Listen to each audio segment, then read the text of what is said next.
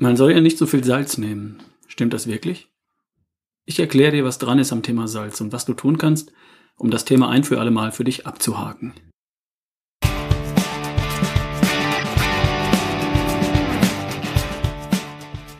Hi, hier ist wieder Ralf Bohlmann, dein Mentor für die beste Version von dir.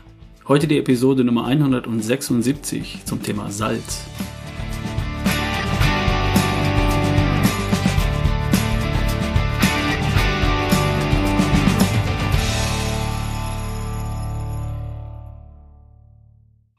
Hey, am Samstag war Workshop in Ludwigsburg. Vielen Dank an 16 tolle Teilnehmer. Das war mal wieder eine richtig tolle Veranstaltung. Wir waren mittags zusammen essen in einem Restaurant um die Ecke. Ein befreundeter Ernährungsmediziner aus Stuttgart, Günther Hartner, hat noch ein paar Worte gesagt und das war mal wieder richtig klasse. Einige hatten ihre Fragen mitgebracht und mich gelöchert und andere haben sich einfach inspirieren lassen, mitgeschrieben, zugehört. Jeder entscheidet, wie er das mag. Es gab Teilnehmer, die hatten schon fast alle Podcast-Folgen gehört und der ein oder andere hatte noch keine einzige gehört. Spaß gemacht hat es allen. Ein paar haben mir geschrieben und sich bedankt oder sich nach einem Coaching erkundigt. Wenn du auch dabei sein möchtest, dann hast du jetzt noch drei Möglichkeiten dazu. Am 10. November in Köln, am 17. November in Hamburg und am 24. November in Berlin. Und dann erst wieder in 2019. Also, jetzt oder nie. Beim Thema Salz bleibt immer so ein Geschmäckle, oder? Und zwar im Wortsinne und im übertragenen Sinne. Mit dem Geschmack hat es ja nun definitiv etwas zu tun. Das mit dem Geschmäckle ist so eine Redensart hier in Baden-Württemberg. Es steht dafür, dass etwas einen Beigeschmack hat.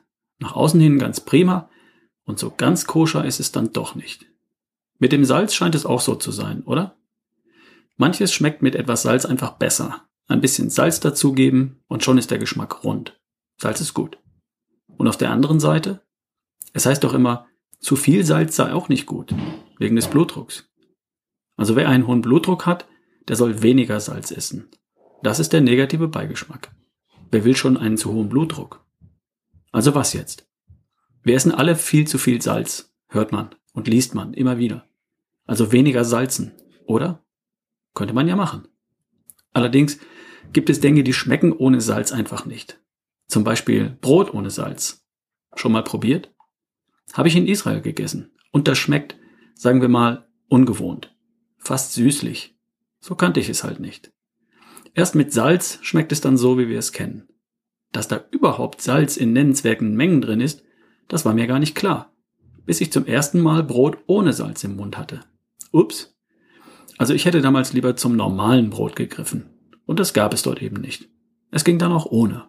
Hunger hilft. Was ist jetzt dran am Salz? Was ist drin? Und ist das nun gut oder böse? Solltest du auf Salz achten oder verzichten? Oder kannst du das getrost vergessen?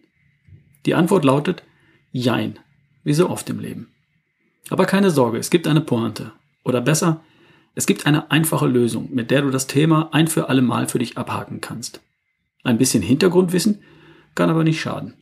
Was ist Salz? Salze sind chemische Verbindungen aus positiv und negativ geladenen Ionen. Kationen und Anionen. Aufgrund der Bindungen zwischen den Ionen bilden sich kristalline Substanzen. Das nennt man Salze. Es gibt viele verschiedene Salze in der Natur. Und wenn ich hier von Salz rede, dann meine ich Kochsalz, Speisesalz, Tafelsalz. Das Salz, das wir in der Küche zum Kochen und Würzen verwenden, das nennt der Chemiker Natriumchlorid. Und das kommt in riesigen Mengen in der Natur vor. Das meiste davon ist im Meerwasser gelöst. Man findet es auch in Salzlagerstätten in Form von Steinsalz. Das kann man dann abbauen, zerkleinern und reinigen. Und dann kommt es als Kochsalz in den Salzstreuer, wird in der Industrie verwendet oder es wird als Streusalz auf die Straße gekippt. Ganz nebenbei, Streusalz wurde bis 1993 nicht mit der Salzsteuer belegt. Und damit, das, damit Menschen das steuerfreie und billigere Streusalz nicht einfach für die Suppe genommen haben, wurde es durch Zusätze ungenießbar gemacht. Sonst hättest du auch Streusalz für das Frühstück einnehmen können. Machst du natürlich nicht. Natürlich ist das nicht so sauber, so rein und nicht so feinkörnig wie Speisesalz oder Tafelsalz. Also Finger weg. Dem Speisesalz ist heute übrigens häufig das Mineral Jod zugefügt. Jodsalz. Warum? Um die Bevölkerung mit dem Mineral Jod zu versorgen. Jod ist in manchen Gegenden in so geringen Mengen im Boden vorhanden, dass kaum etwas davon in der Nahrung auftaucht. Und dann fällt es schwer, über die übliche Ernährung genügend davon aufzunehmen. Die Folge ist Jodmangel. Die Schilddrüse braucht Jod. Und wenn sie zu wenig davon bekommt, dann wächst sie vor lauter Verzweiflung buchstäblich über sich hinaus. Das nennt man dann einen Kropf. Das ist dieser verdickte Hals, den ältere Frauen, besonders in Süddeutschland, früher oft hatten. Dieser Kropf ist die Folge einer Mangelernährung, eines Mangels an Jod. Heute reichert man Speisesalz mit Jod an und diese Form der Schilddrüsenerkrankung ist weitgehend verschwunden. So viel zum Thema Nahrungsergänzung. Das kriegst du manchmal gar nicht mit und es hat schon viel Leid verhindert. Zurück zum Salz. Natriumchlorid, also Salz, ist für Menschen und ebenso für Tiere der wichtigste Mineralstoff überhaupt. Der Körper eines erwachsenen Menschen enthält 150 bis 300 Gramm Kochsalz. Das ist eine ganze Menge. Warum ist die Spanne so groß? Na, weil es halt zarte Damen mit 50 Kilo gibt und starke Herren mit 100 Kilo und mehr. Und das ist ja in beiden Richtungen noch nicht das Ende der Fahnenstange. Darum vermute ich, dass die Spanne in Wirklichkeit noch viel größer ist.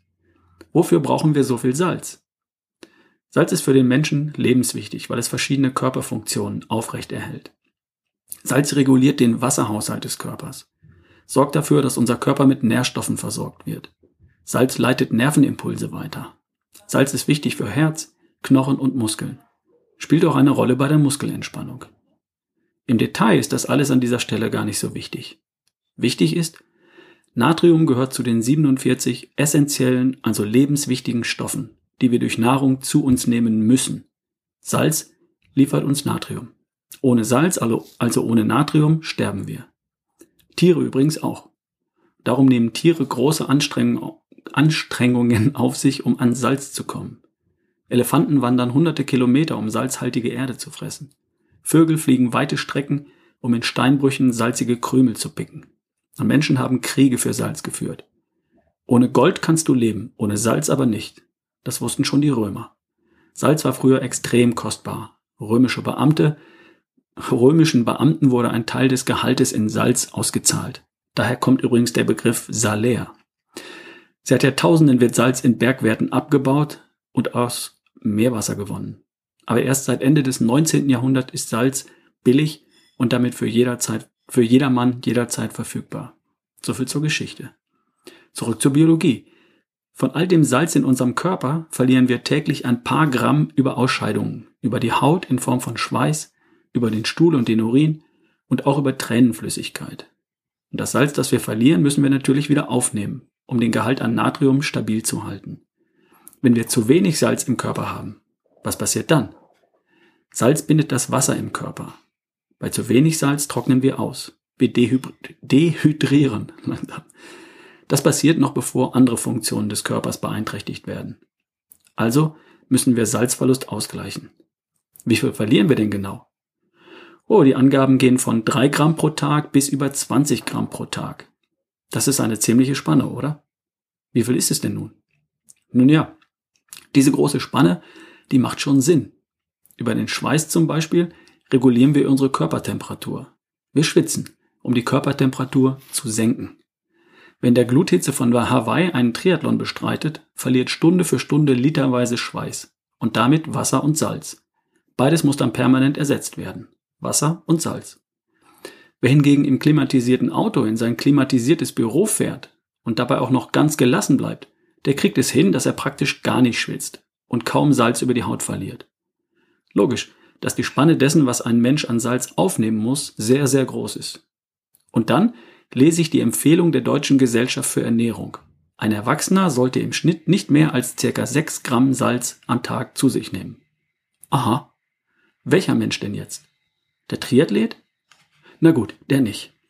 Der Bauarbeiter? Im Sommer oder im Winter? Der Büromensch? Der, der morgens vor der Arbeit laufen geht? Oder am Abend? Der, der es viermal in der Woche im Fitnessstudio krachen lässt? Oder der, der es hinkriegt, praktisch gar nicht zu schwitzen, höchstens mal beim Essen? Ich weiß nicht, wie viel Salz dein Körper am Tag verbraucht. Und du weißt es auch nicht. Und die Deutsche Gesellschaft für Ernährung, die DGE, die weiß es schon gar nicht. Die hat gar keinen blassen Schimmer. Geht noch weiter. Versuch mal, wie von der DGE empfohlen, maximal 6 Gramm Salz am Tag zu dir zu nehmen. Wie machst du das? Ich helfe dir mal. 6 Gramm Salz das ist etwa ein Teelöffel voll. Und jetzt? Wie begrenzt du die Aufnahme von Salz auf 6 Gramm am Tag? Ich habe keine Ahnung, wie das gehen soll. Packst du dir einen Teelöffel Salz in einen Salzstreuer und verwendest dich mehr als diese 6 Gramm am Tag zum Würzen? Das funktioniert nicht. Die Hälfte von den 6 Gramm Salz sind allein in 200 Gramm Brot enthalten. Wusstest du das? Also morgens und abends Brot, einfach nur Brot, und die Menge Salz, die die DGE dir pro Tag zugesteht, ist schon gegessen. Und da hast du noch nichts drauf auf dem Brot. Wenn du dann noch Käse aufs Brot legst oder zwei Scheiben Wurst, dann hast du schon mehr Salz zu dir genommen, als die DGE empfiehlt. Und jetzt hast du auch noch Salz auf dein Frühstücksei gestreut oder in der Salatsauce ist sicher auch Salz. Wie willst du es schaffen, deinen Salzkonsum am Tag auf 6 Gramm zu begrenzen? Was würdest du weglassen, wenn du weniger Salz aufnehmen solltest? Die salzigen Cracker oder die Wurst? Das ist eine interessante Frage. Was an unserer üblichen Nahrung trägt denn am meisten zur Salzaufnahme bei? Es ist das Brot. Kein Witz.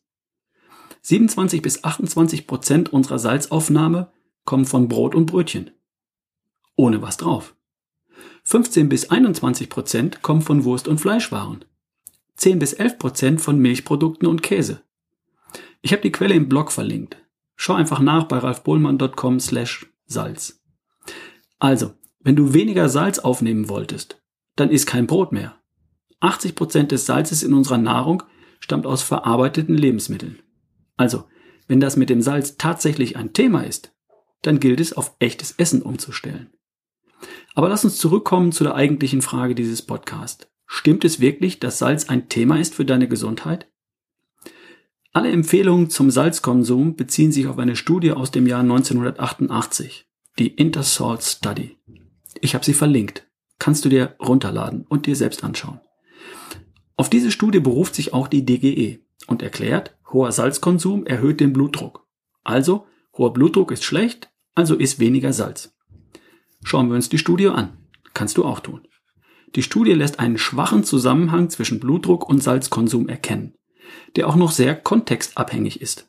Das heißt, nur unter bestimmten Umständen. Und schon in den ersten Zeilen der Studie heißt es dagegen, dass Übergewicht und Alkoholkonsum einen eindeutigen und zwar starken Zusammenhang mit hohem Blutdruck aufweisen. Der hohe Blutdruck hängt unter Umständen etwas mit dem Salzkonsum zusammen. Übergewicht und Alkohol aber ganz eindeutig. Also, was ist zu tun bei hohem Blutdruck? Abnehmen. Und Alkohol hin und wieder in kleinen Mengen konsumieren. Ende Gelände. Die Scottish Health Study, auch aus dem Jahr 1988, die findet übrigens ausdrücklich keinen Zusammenhang zwischen Salz und hohem Blutdruck. Aha. Alles sehr undurchsichtig, oder? Klar ist längst, zu viel Salz wird beim gesunden Menschen problemlos über den Urin ausgeschieden. Das funktioniert zuverlässig. Wenn du jedoch einen zu hohen Blutdruck hast, dann gilt es zuallererst, das Gewicht zu reduzieren und Alkohol zu vermeiden. Was machst du also, wenn du schlank und gesund bist und keinen erhöhten Blutdruck hast? Ich sag's dir. Gar nichts. Rein gar nichts. So wie ich. Du lebst fröhlich weiter und würzt nach Geschmack und nach Belieben. Das Thema Salz interessiert mich nicht. Wenn mir etwas mit Salz besser schmeckt, dann salze ich es. Verarbeitete Lebensmittel stehen bei mir ohnehin selten auf dem Speiseplan. Brot und Brötchen sehr selten, als Genussmittel quasi. Wurstwaren fast gar nicht. Chips und Cracker ohnehin nicht. Mein Blutdruck ist optimal. Was ist aber, wenn du tatsächlich übergewichtig bist und dein Blutdruck zu hoch ist?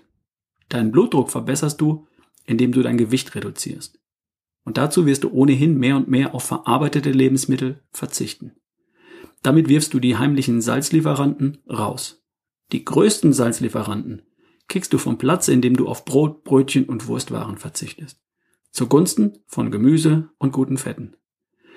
Und kein Salz mehr zum Frühstücksei, im Salat oder in der Suppe? Wäre eine Möglichkeit. Und es gibt eine bessere Lösung. Gesundes Salz. Ohne Reue. Pansalz. 1977 hat ein finnischer Professor namens Karpanen beim Salz einen Teil des Natriumchlorid durch Kaliumchlorid und Magnesiumsulfat ersetzt. Zudem hat er noch die essentielle Aminosäure Lysin hinzugefügt. Das Ergebnis sieht aus wie Salz, schmeckt wie Salz und hat garantiert keinen negativen Einfluss auf deinen Blutdruck. Im Gegenteil. Pansalz senkt den Blutdruck, schützt das Herz und macht deine Muskeln weich und geschmeidig. Und das Lysin schützt auch noch deine Blutgefäße. Also wenn das keine elegante Lösung ist. Pansalz kannst du kaufen. In allen möglichen Gesundheitsshops. Oder bei Amazon. 250 Gramm für 4 Euro im Salzstreuer. Oder das ganze Kilo für rund 10 Euro. Natürlich wird es auch viel teurer vermarktet. Mit Blutdruckpatienten kann man einfach Geld verdienen. Und dann heißt es Dr. Jakobs Blutdrucksalz. Und ist genau dasselbe. Auch nur Pansalz. Also teures Blutdrucksalz kannst du dir sparen. Aber warum nicht einfach Pansalz kaufen und für dich hat sich das ganze Thema Salz ein für alle Mal erledigt. Wie wär's? Oder du bringst dein Gewicht in Ordnung und gewöhnst dich an echtes, unverarbeitetes Essen. Betrachtest Alkohol als seltenes Genussmittel treibst regelmäßig Sport. Und überlässt es dann deinem kerngesunden, schlanken Körper den Salzhaushalt und den Blutdruck ganz allein zu regulieren. Die beste Version von deinem Körper, die kriegt das locker hin. Du kannst natürlich auch das eine tun, ohne das andere zu lassen. Ich wünsche dir auf jeden Fall viel Spaß bei beidem. Und damit kommen wir zum Werbeblock. Komm zum Workshop nach Köln am 10. November. Passt für dich nicht? Dann komm doch am 17. November nach Hamburg. Zu weit für ein Seminar? Dann verbinde es mit einem Wochenende in der coolsten Hansestadt an der Elbe. Samstag der Workshop bei mir und am Sonntag schaust du dir die Stadt an. Oder du besuchst die Hauptstadt. Und am Samstag, den 24. November, meinen Workshop in Berlin. Berlin ist immer eine Reise wert. Und Ende November ganz besonders, weil ich da bin. Es gibt noch Tickets für alle drei Termine. Den Link findest du in der Podcast-Beschreibung auf deinem Smartphone. Text durchscrollen und anklicken. Ich freue mich auf dich. Bis hoffentlich bald. Dein Ralf Bohlmann.